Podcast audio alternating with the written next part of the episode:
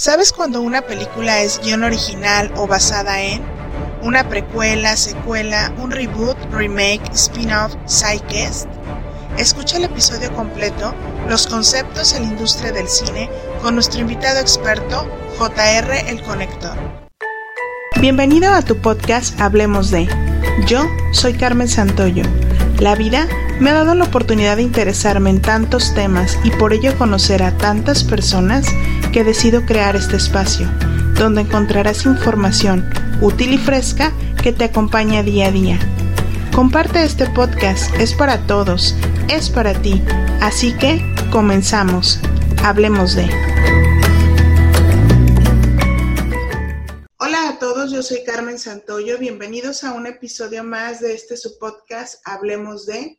El día de hoy estoy muy contenta por el tema que vamos a tratar y antes de comenzar, Quiero darle las gracias por todos y cada uno de los mensajes que me hacen llegar a través de redes sociales.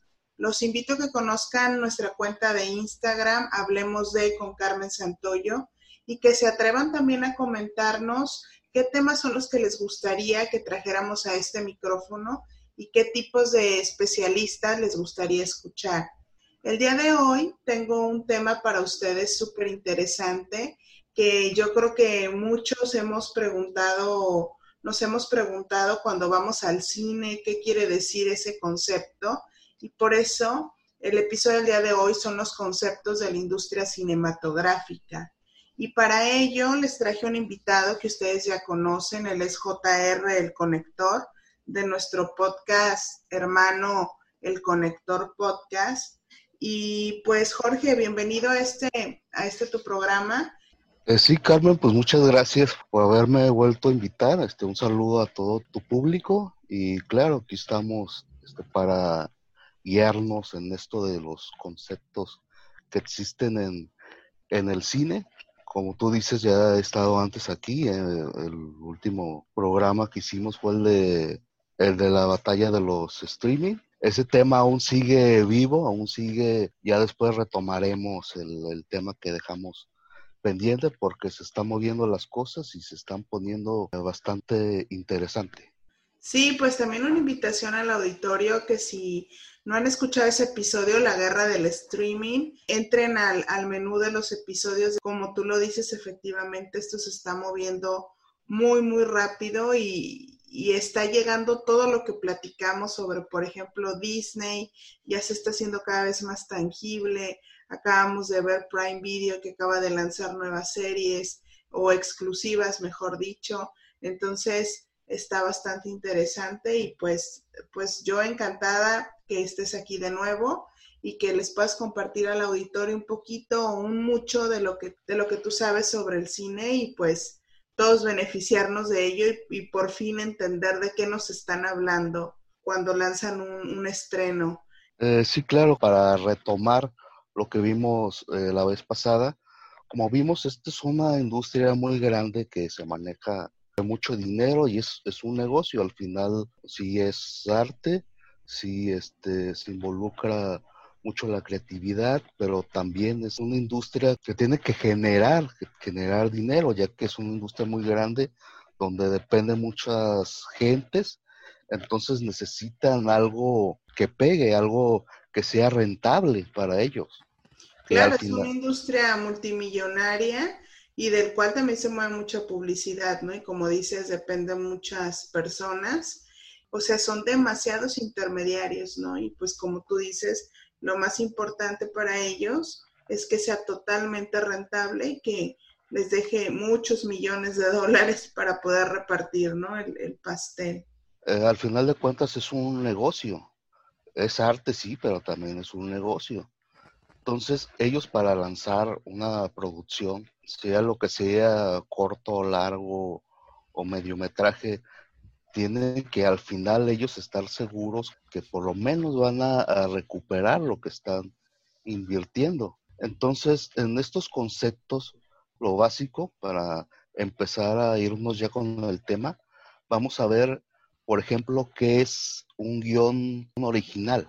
O sea, el guion original, de hecho, es una categoría en, los Óscares que se divide en guion original y guion adaptado.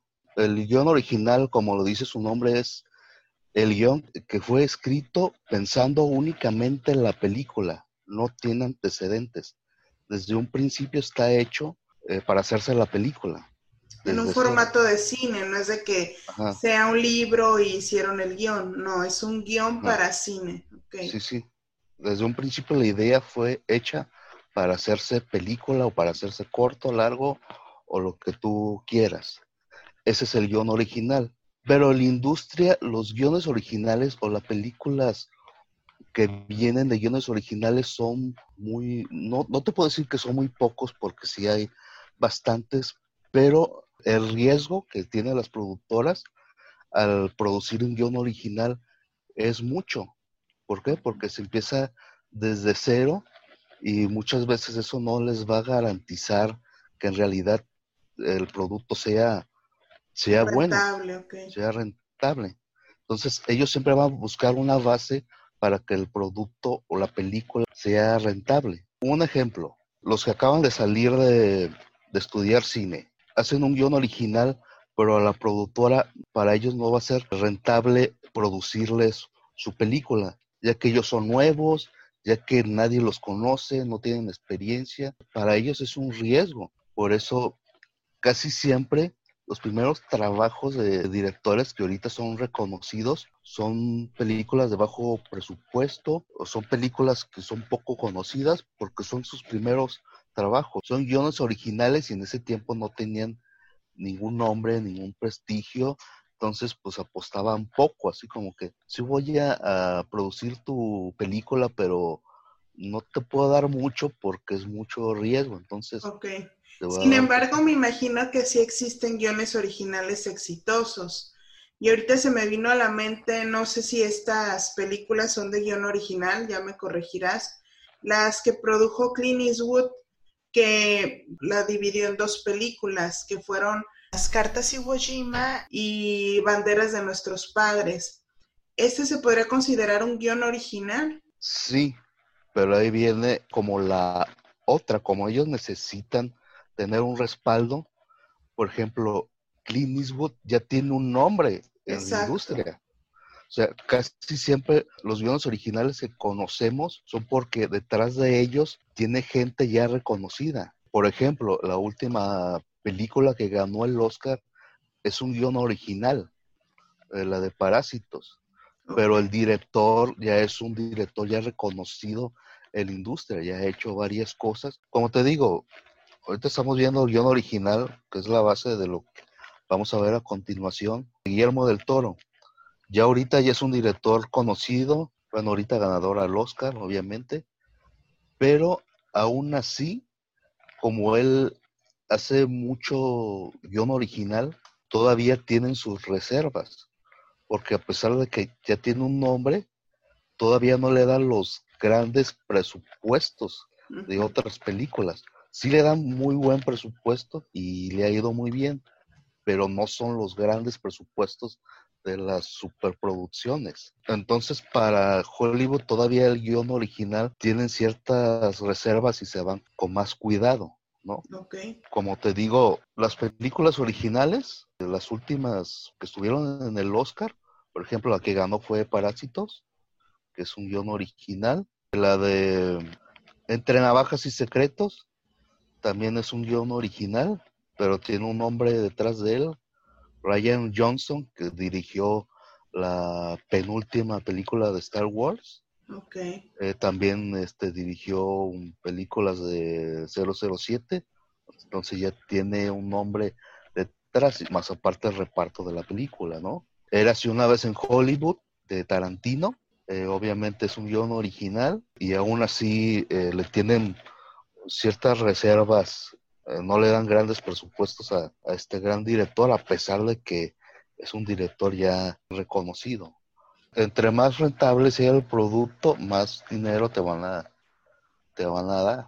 Guiones originales casi siempre vas a encontrar en, festivales, con productoras menores, pero independientes, independientes menores, pero sí hay. No se le invierte tanto, pero sí hay y hay cosas muy buenas y hasta mucho mejores de las que uno puede ver en el cine comercial.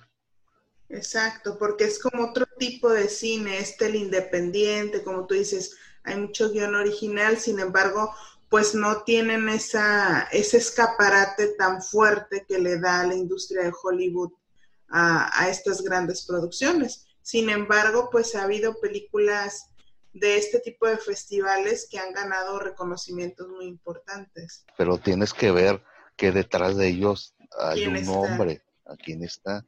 Y ahí nos vamos a ir a la siguiente, que es, que es el guion adaptado. No nada más puede ser de algún libro, puede ser de alguna obra de teatro, algún musical, hasta un videojuego.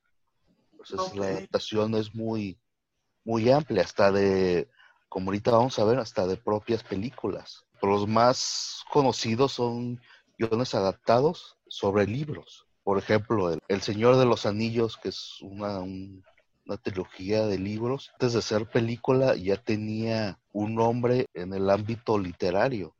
Ya era un bestseller. De hecho, vendía igual o hasta más que, que la propia Biblia. Entonces ya era reconocido ya se había vuelto hasta de culto. entonces para ellos ya su margen de perder dinero ya era menos porque ya estabas agarrando algo que ya estaba probado, que era una buena historia y que tenía éxito y nada más era trasladarlo a la al cine, al cine. Que es adaptarlo, que también es, es algo importante de hacer porque como tú dices, El Señor de los Anillos, está Harry Potter, que también pues eran libros, ¿no? Principalmente está Narnia, que también eran libros. Y por ahí también recuerdo, por ahí hay un autor que me gusta mucho, que los invito a que conozcan, que se llama Michael Ende. Y Michael Ende escribió La historia interminable, que en el cine se llamaba La historia sin fin. O sea, se adaptó al cine. Sin embargo, Michael Ende, el autor, no le gustó la película como la adaptaron, que eso también puede pasar, ¿no? Que el autor, que, es, eh, que el autor del libro, el, que es el que creó la historia, a la hora que se va al cine, quizá no se tradujo lo que quería, ¿no? Que hoy me imagino que hay contratos que cuidan mucho eso. En su momento, Michael Ende pidió que quitaran su nombre de la película porque no era lo que él había, o sea, no era lo que él quería plasmar sobre su libro, no estaba clara esa adaptación. Entonces hay personas que les dices, es que me encanta Michael Ende de la historia interminable o la historia sin fin, y te, te dicen, ay, esa película está aburridísima o no me gustaba. Y sin embargo, cuando lees el libro te llevas una grata sorpresa porque el libro es bellísimo. Y es una historia que sería bueno que todos leyéramos, ¿no? Exactamente el, autor del libro eh, no le gustó. Y de hecho ahorita que se están volviendo a retomar muchas películas o muchos libros eh, han querido eh, que se vuelva a, poner en el cine la historia interminable. Pero lo que pasa es de que Michael Ende o los que están los que tienen los derechos de la historia no han vendido los derechos los siguen teniendo ellos entonces prácticamente es imposible que vuelva a haber una versión nueva de, la historia interminable. Que sería súper interesante que se hiciera realmente como está en el libro, ¿no? Yo pienso que de la industria de, lo que vemos en el cine, yo creo que más de la mitad son adaptaciones de libros. Y a veces ni nos damos cuenta. Pensamos que es original y de repente te, te das cuenta que no, que está basado en un libro. La mayoría de, las películas que vemos nosotros en el cine comercial, eh, yo creo que más de un 50% son adaptaciones de, eh, de libros, eh, por muchas cosas, por las que ya vimos de que ya, ya tenían un público cautivo en, como libros, ya eran bestsellers, o porque en realidad necesitan pues necesitan buscar muchas historias y lo más fácil es agarrar, agarrar un libro que ya está escrito, que ya, que ya está probado y nada más. Se me ocurren muchísimas, ¿no? Porque, por ejemplo, está, está la película Comer, Rezar, Amar, donde sale Julia Roberts, es un libro. El niño de la pijama de rayas es un libro. O sea, hay, muchísimas, o sea, de, todo, desde historia hasta de amor, hasta de fantasía, hasta de ciencia ficción, o sea, son libros la mayoría, ¿no? Sí, y estamos hablando de libros, pero también hay de obras de teatro, musicales, Los Miserables lo han adaptado, videojuegos, hasta el Mario Bros. ha tenido su propia película. Sonic acaba de eh, tener su película. Eh, Sonic, eh, Resident Evil, obras de teatro, la última, la de Cats. También, tuvo película. Película. Entonces el guion adaptado es muy, es muy amplio. Pero como tú estabas diciendo el ejemplo de la historia sin fin, también el guion adaptado puede ser, se puede decir como basado en o ah, inspirado en, que son totalmente diferentes. Ahí es donde se empiezan a confundir de que, ay, yo leí el libro y no es lo mismo la película. Está diferente. esto, cambiaron esto, este, hubo muchos cambios, hubo poquitos. Ah, está buena la adaptación, no está mala. O sea, ahí como, cuál es el parámetro, ¿no? Ahí depende si está basado o nada más está inspirado en la, en la historia original. ¿Tienes algún ejemplo en estos que simplemente están inspirados o que no son copia fiel del libro o copia fiel de la historia original? Un caso muy conocido, bueno, es la de Drácula de Bram Stoker, querían adaptar el, libro, pero los derechos no se los daban. Entonces él tuvo, pues ponerle que fue inspirado en, porque no podía, o no tenía los derechos, no podía poner el nombre, por ejemplo, de Drácula o, muchas cosas, ¿no? el, nombre del lugar. Eh, entonces ellos pusieron que fue una inspiración al libro de, de, Drácula, que fue la película de, de Nosferatus, que es Drácula nada más que con diferentes nombres prácticamente. También puede ser basado en hechos reales. ¿Cuántas películas no has escuchado esto? Películas históricas, ¿no? Basado en hechos reales. Que tal cual la historia no viene en un libro, sino viene por datos históricos. Y de ahí sacan trama de, lo que vimos en la película. ¿No? Eso está basado en hechos reales. Por ejemplo, una, la de Resplandor, la que hizo Stanley Kubrick, igual, pasó lo mismo. Hizo la película y al autor eh, Stephen King no le gustó. Nunca le gustó esa película. Y de hecho yo leí el libro, los he comparado y sí, tiene muchas cosas muy diferentes. De repente no tiene que ver nada el libro con la película, Y, hay veces que sí, pero ahí fue un caso muy, muy raro. Yo diría que Kubrick fue inspirado en el libro. Sí usó los nombres o muchas cosas del libro porque tenía los derechos, pero si los comparas es prácticamente una, inspiración del libro. No es una copia fiel. Que ahí yo me imagino que hay todo un debate con los derechos de autor y estas cosas de que cuando los vendes y lo pueden modificar, pues ya son dueños del contenido. Y se me ocurre como en la música. Nuestro abuelo era músico compositor y una vez le hicieron un homenaje y presentaron sus obras. Y cuando yo las escuché, siendo que en la música pues se lleva unas partituras, ¿no? Igual en el libro está escrita la historia, ¿no? Entonces cuando yo escucho a mí me sonaba totalmente diferente y yo decía, ¿por qué me suena diferente si, si tienen hasta las partituras? O sea, debería ser igualita como a mí me suena cuando él la toca o, o cuando alguien que él dirige la, la toca, ¿no? Y siento que es lo mismo con este tipo de adaptaciones, o sea, el autor escribe el libro con una visión súper clara, sin embargo, quizá el director no la traduce igual y es ahí donde el autor dice, pues prefiero a lo mejor que no vaya al cine mi libro si ni siquiera yo lo voy a, voy a poder dirigir, ¿no? Hay mucha confusión en esto de inspiración y de basado en. Basado en está más estrictamente pegado a la idea original. Inspirado es más suelto, o sea, es más libre. Es más libre, exactamente. Eh, por ejemplo, este que te digo de Resplandor es no totalmente diferente al libro, porque sí tiene como, digamos, que la esencia, pues, y los personajes sí son los mismos.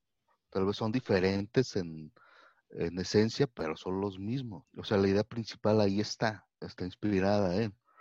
Pero la película es de culto y es considerada como de las mejores películas de terror que existen. Sí, totalmente. Y el libro también es, es uno de los mejores que ha escrito el, autor, pero son totalmente diferentes. Yo conocí primero la película, a mí me, me encantó. O sea, yo dije, pues, si existe el libro, va a ser un librazo, ¿no?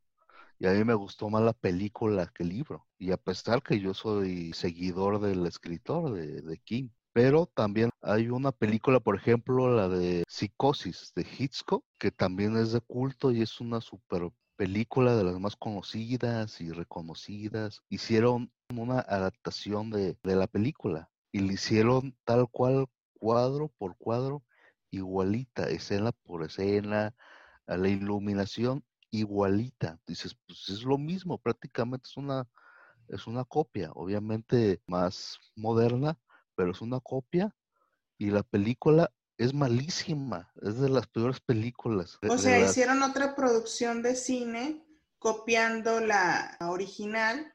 La obra original. Y no le salió la receta.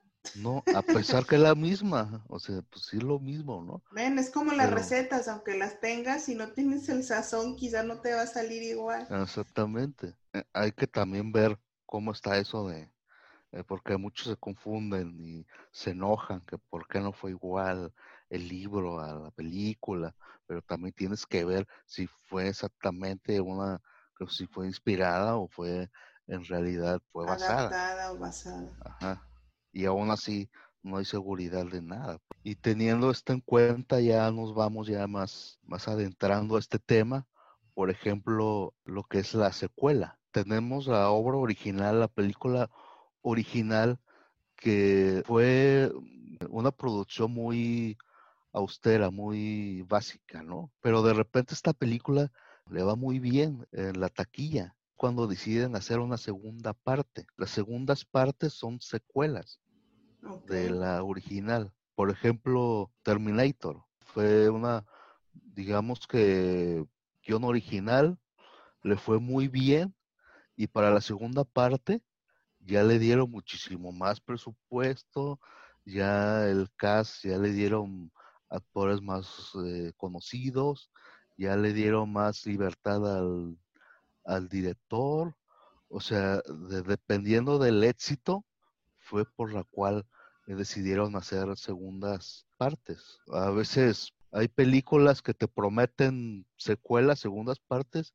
y nunca te las dan porque fue un fracaso en el cine ¿Sabes en dónde se da mucho en los superhéroes? Les va bien y empiezas a la segunda parte. Por ejemplo, ahorita se va a estrenar eh, La Mujer Maravilla, la segunda parte. Es una secuela de, la original que vimos creo que hace dos años. No necesariamente debe ser continuación de la historia. Ok. No, no es como una regla de tienen que continuar la historia, porque muchas de esas a veces es una historia diferente, pero retoma los personajes. Y ahí ya seguimos con la precuela, que es al revés, que es, antes de la eh, el producto original, de la película original. Ahí sí eh, se refiere como al tiempo. Lo que llevó a la historia, la película original, por ejemplo, El Hobbit, el, Señor de los Anillos. Es una precuela del Señor de los Anillos. Este, ¿cuál otra puede ser? Ah, la de Monsters eh, University. Es una precuela a la de Monsters. Precuela Monsters, sí. Que muchas veces las pudieron haber escrito después del producto original, pero haciendo referencia a, en, en el tiempo a antes de, de la historia que se contó primero, ¿no? También hay una precuela en X-Men, ¿no? Cuando se habla del origen, creo que se llama X-Men. Exactamente. Hay una precuela de las de X-Men. Por ejemplo, precuela sería Guerra de las Galaxias, ¿no? La, original, que son tres películas. Hay una precuela a las películas originales, que son las que sacó George Lucas. Eh, sacó una trilogía, que fue lo que pasó antes que, este, que se convirtiera en, en Darth Vader o o, quién eran los personajes que tú habías conocido en las originales, ¿no? Hay una trilogía precuela. Y hay, y hay una secuela que son las últimas que vimos, ¿no? Esos serían ejemplos de, precuela y secuela. Eh, mucho tiene que ver con el éxito de, la original.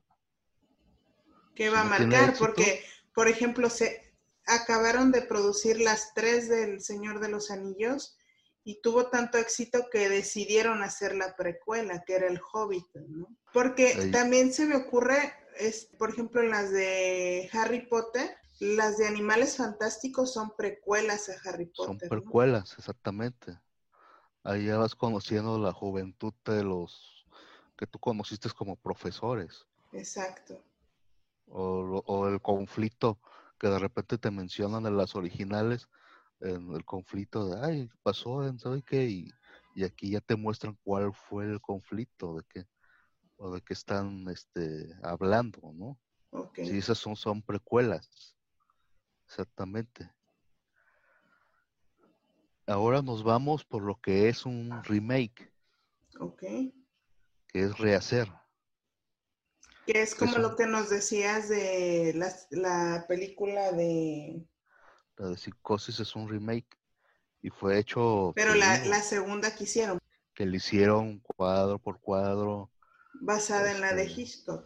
Ajá, o sea, totalmente calcada así vilmente, ¿no? no le pusieron ni de más ni de menos. Y fue totalmente un fracaso. Eso es un remake.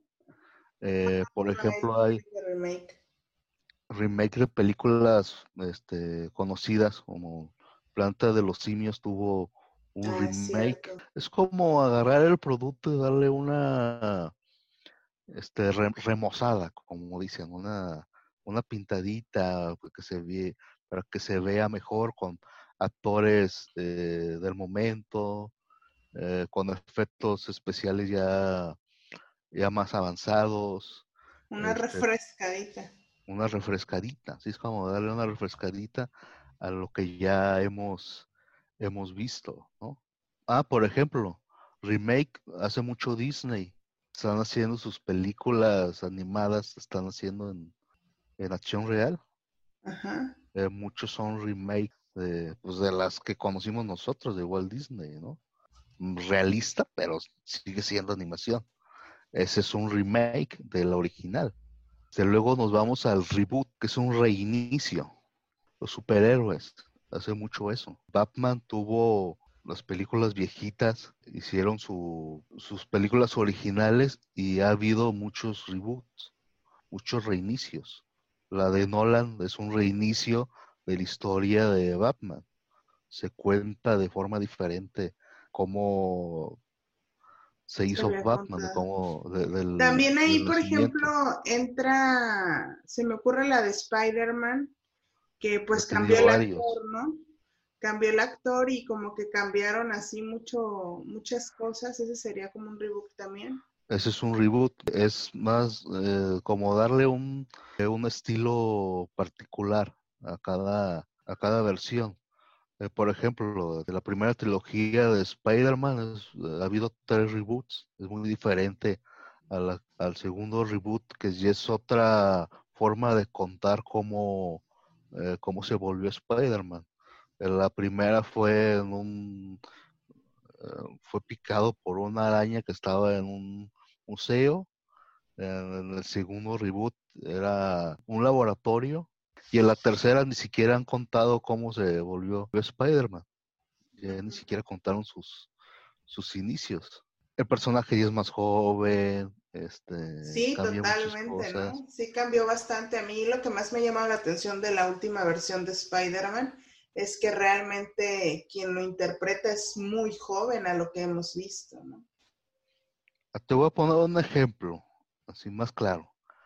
Hay una película que se llama, es de Spider-Man, que es Spider-Man y los multiversos, Spider-Man eh, Into the Spider-Verse. Es de animación, no sé si la has llegado a ver. Esa no la he visto. En esta sola película hay diferentes universos y se juntan en un solo. Se junta un Spider-Man que es, es, más castaño, un Spider-Man que es más, más güero, un Spider-Man que, que es como detective, viene del futuro, que es un robot. O sea, varias en una sola historia serían sus reboots. Porque son diferentes Spider-Man, diferentes formas de cómo se volvieron, eh, cómo agarraron el, el, nombre, el mote de Spider-Man. Es como si los contaras en diferentes, en diferentes películas, diferentes historias, ¿no? Que de hecho ahorita se me vino a la mente, mi hijo pues tiene siete años, ¿no? Y ve una serie que se llama Los Titanes. Y me acuerdo que en un episodio pasa esto que estás diciendo. De repente se juntan diferentes titanes, o sea, es el mismo grupito de los titanes que, él ve habitualmente, pero como de diferentes universos, como tú lo dices, ¿no? Entonces, creo que es una forma más clara de, de entender lo del reboot. Ajá, es más claro entenderlo así, que cada de estos, como este grupo de, de diferentes titanes tenga su propia película, son sus propios reboots, ¿no? Porque en esencia son el mismo grupo, pero son diferentes historias, ¿no? Diferentes formas de cómo se volvieron titanes, ¿no? Esos son los, los reboots, que sucede mucho en los, en los superhéroes. Luego viene los spin-off. La película principal es el tronco, ¿no? El, la base. Y el spin-off es una ramita que sale de, por ejemplo, hay una película de Batman y Robin, ¿no? En toda la película se trata de, de ellos dos, pero de repente hacen una película donde cuentan nada más la historia de, ese Robin que tú viste en la película. Y te, te cuentan la historia, pero te pueden contar la historia, cómo se volvió Robin, o se pueden ir a diferentes, no precisamente tiene que estar en el mismo lapsus de tiempo que la película original. Ajá, pero es una rama de... Ajá, es una rama que un personaje tiene mucho éxito y le hacen su propia película. Se me ocurre también, por ejemplo, en la serie de Breaking Bad, que sale, que sale la serie de Better Call Saul, o sale también una película, ¿no? Pero, o sea, la principal, la principal fue Breaking Bad. Es, esos son spin-off, ajá. La serie de, de Saúl es un spin-off de Breaking Bad. Es un personaje que tuvo mucho éxito, mucha conexión, que le hicieron su propia, su propia serie. Pero no necesariamente la historia que va a contar es, es paralela a la historia original. Eso ya se llamaría de otra forma. Y ya por último nos vamos ahora sí a un Cider Quest, misión secundaria, que esta sí, es como una historia paralela a la original. Por ejemplo, tú has visto, hay unas películas que te cuentan varias historias que están sucediendo al mismo tiempo, como puede ser la de eh, Noche de fin de año, la de Ayuna, que Día de San Valentín, no sé, que te cuentan varias historias, ¿no? De, y de repente se cruzan los personajes. Al final se cruzan, pero se cuentan al mismo tiempo, ¿no? Que está sucediendo en el mismo día, al mismo tiempo, nada más que van de una historia a otra, ¿no? hasta que de repente se juntan. Ah, es, es, ese es el Cider Quest, pero haz de cuenta que cada historia les hacen sus propias películas. Que de hecho hay una, hay una serie, creo que se llama Modern Love, algo así, que son varias historias de amor, creo que en Nueva York, y, de repente están cruzados todos los personajes y hay momentos en que una historia se cruza con otra y al final como que cobra sentido todo lo que te están platicando, ¿no? Están sucediendo paralelamente todas las historias y en un punto se juntan. Al final de la película se juntan algunos personajes, pero no necesariamente que se junten todos, ¿no? No, no, o sea, como que se correlacionan todos de alguna manera también. Son historias paralelas. Que ese se me ocurre que también funcionó mucho, por ejemplo, cuando fue el ataque de las Torres Gemelas, que se hicieron algunas producciones, como que contaban todo este episodio desde diferentes como perspectivas. de vista. Por ejemplo, eh, desde aquel que sí se subió al avión, qué pasó con la familia, aquel que intentó subir al avión y por algo no se pudo subir, aquel que era el piloto, aquel que era la aeromoza, pero todos estaban correlacionados en el mismo tiempo y fue una forma de narrar ese episodio tan trágico en la, en la historia mundial, ¿no? En la historia de Estados Unidos. Sí, se podría decir que sí, sería buen ejemplo porque su historia principal era las Torres Gemelas, lo que pasó ahí, ¿no? Contada de diferentes formas, al mismo tiempo. Bueno, ya para terminar, todas las que vimos siempre tienen un respaldo. Muchas ya se basan en un éxito ya probado, en una película ya probada, y ahí ya sacan precuelas, secuelas, spin-off, eh, reboot, este, todo lo que vimos, remake, todos porque es un producto ya probado. Pero cuando no es probado, cuando es guion original, ahí es donde ya a la industria le cuesta un poco de trabajo este apostar en esos en esos trabajos. Que aquí a mí me gustaría que también dijéramos que todos tienen su mérito, porque, ok, el guion original quizás es el que, que lleva mucha elaboración en el sentido que es desarrollar toda la idea, ¿no? Y, tiene un gran mérito y que sea taquillero o que sea un bestseller en caso de un libro, pues tiene gran mérito esta situación. Sin embargo, pues todas las demás formas, el remake, el reboot, la adaptación, este, todo lo que hemos hablado, pues tiene mérito también que el director lo sepa hacer bien, porque también puede ser totalmente un fiasco lo que haga, aunque esté basado en el mejor libro, como ya vimos ejemplos, ¿no? Ajá, y también no es una garantía que aunque esté basado ya en un éxito, este vaya a funcionar. Vaya a funcionar. Muchas veces no, no funciona o de, repente se vuelven muy ambiciosos y como piensan que va a funcionar, le piden más cosas al director o le, lo, le restringen cosas o, o, se pueden pasar muchas cosas, pero, pero todo depende de un, de un éxito, pero tampoco es garantía que, es, que hacer todo esto de secuelas, precuelas, spin-off vayan a funcionar. Quizá el spin-off ni siquiera funcionó o funciona mejor que la primera. Por ejemplo, hay, muchas que son mejores, hay muchas secuelas que son, que son mejores que las originales, son más conocidas, o igual que, que igual que precuelas, son más conocidas y mejores que las eh, que la original, igual con los remake ha pasado igual, el, el, original a veces es mejor o a veces el remake es mejor y así, o sea, también es un volado, pues. Aquí, aquí lo que quieren es garantía de, de, ganancia. Sí, de éxito. Sí. Exactamente.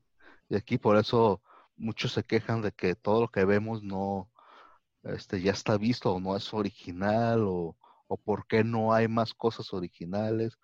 sí, porque ahorita, ahorita que estoy diciendo eso, eh, a mí me ha llamado mucho la atención, por ejemplo, en, en, la industria del cine en la nacional, o voy a decir en América Latina, se están haciendo, ¿qué serían? Muchos remakes. De repente ves una película argentina y de repente la produce México como un superestreno, pero ya Argentina la tenía o una española o una francesa las están haciendo en América Latina y son copias totalmente. Por ejemplo, está la de la de amigos. Siempre amigos, algo así. Siempre amigos, algo así se llama. Se, se hizo el remake hace poco. Ajá, Estados Unidos. Este, Estados Unidos y la lanzan como cuando esa película ya existía. La de la, la película ahorita que mucha gente ha visto de los celulares que son un grupo de parejas y que se comparten los celulares a la hora de la cena. Yo le he visto varias adaptaciones, o sea, o sea varios remakes, está rehecha en, en muchos países. Bueno, esta historia donde sale Adam Sandler, que, pierde la memoria, la muchacha que están en Hawái y todo, se hizo aquí en México con Badir Derbez. Entonces, o sea, son remakes que están buscando copiar el éxito de las otras o quizá ellos mejorarla, ¿no? Pero son películas y lo que tú dices, no están haciendo contenido original, sin embargo, pues están apostando quizá a hacer un mejor producto. Entonces, pues quedarse con la mejor versión que podamos tener.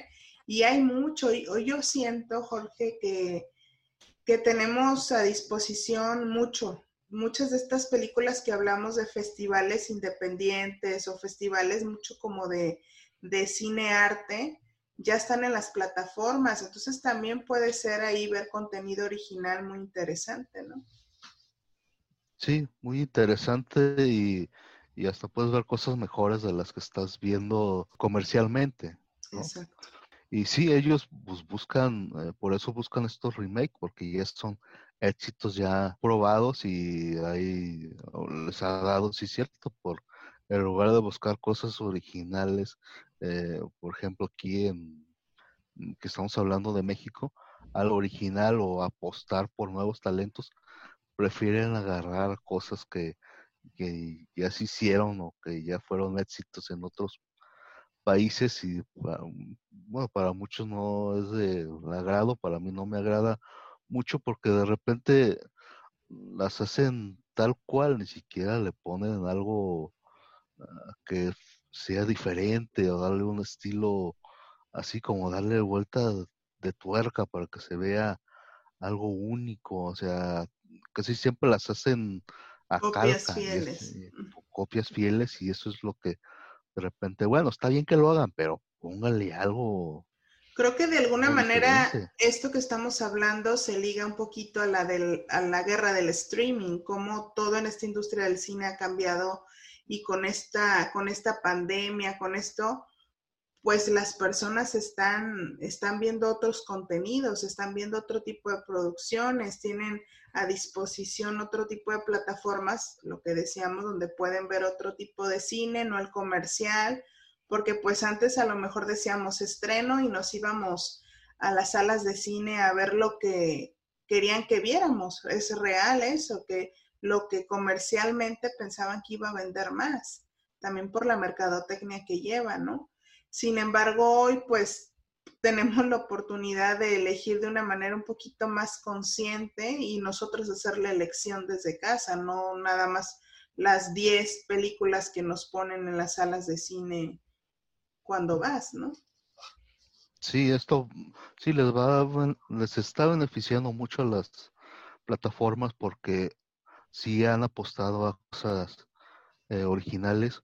Obviamente siempre tienen atrás a alguien eh, reconocido, o sea, no se avientan así a lo, este, pero de todos modos son, son originales, ¿no? Y a pesar de que tal vez la serie o la película que sacaron, que es original, tenga el éxito que ellos pensaban, este, a ellos les genera contenido en su plataforma, les genera volumen. En cualquier momento alguien la va, a, terminar viendo, ¿no? La va a terminar viendo, así ha pasado.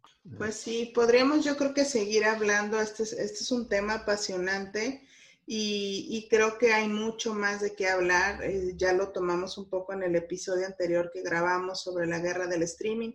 Los invitamos totalmente a que lo, a que lo escuchen. Y Jorge, pues me gustaría que, que nos compartieras un último mensaje para el auditorio respecto a este tema que hablamos el día de hoy, que son estos conceptos que muchas veces no entendíamos en la industria del cine. Sí, esto les puede ayudar. Tal vez al ver una película ni siquiera se dan cuenta si es un remake, si es precuela, secuela, spin-off, tal vez ni siquiera se dan cuenta, nada más van a ir al cine o, a ver la película en, este, en alguna plataforma por el nombre, porque les llamó la atención, es, es lo más común, pero tal vez lo que les acabamos de mencionar eh, pueda ayudar para, para entender bien lo que están viendo, ¿no? O sea, ah, está basada en tal libro, ah, y no ver las cosas por nada más ver, sino de que ya ser más inteligente su elección, el estar Y entender por qué a Spider-Man nos cambian de que un día le picó la araña en un lado y otro día le picó en otro y ahora está joven y antes estaba más grande. O por qué Batman pasó esto y después resulta que era otra cosa. Este, pienso que, es muy interesante. A mí, a mí el episodio me gustó bastante.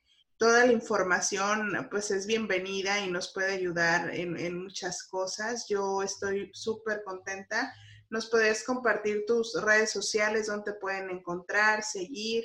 Sí, claro, pues yo tengo mi eh, también mi podcast, donde tú también has participado, Conector Podcast, todas las plataformas de podcast, ahí estoy.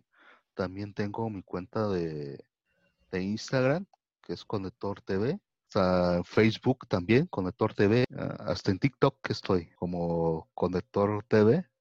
Ahí también sí, bastante, bastante interesante. Yo también los invito a que conozcan tus cuentas.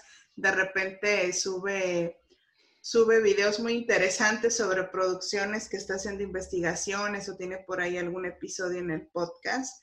Jorge, este, un placer que hayas estado aquí con nosotros. Pues yo solo quiero eh, agradecer eh, que me hayas invitado. También un tema muy, eh, muy interesante y seguiremos viendo que podemos hacer más adelante otros programas. Hay muchas cosas que ver. Pues les agradezco a ti y a tu, a tu audiencia, a tu público, y pues que, sigan adelante, que vean todo el contenido que puedan y espero que les ayude la información que, que les acabamos de dar. Pues te agradezco mucho, Jorge, mucha tarea, hay que ver muchas, muchas producciones para entender estos nuevos conceptos que hoy que hoy vimos y que hoy aprendimos. Este fue nuestro episodio Los conceptos en la industria del cine. Yo soy Carmen Santoyo. Un placer. Hasta la próxima. Este es un episodio más de Hablemos de. Interesante, ¿no? Síguenos en redes sociales y suscríbete a la plataforma donde prefieres escucharnos. Recuerda, Hablemos de con Carmen Santoyo. Hasta la próxima.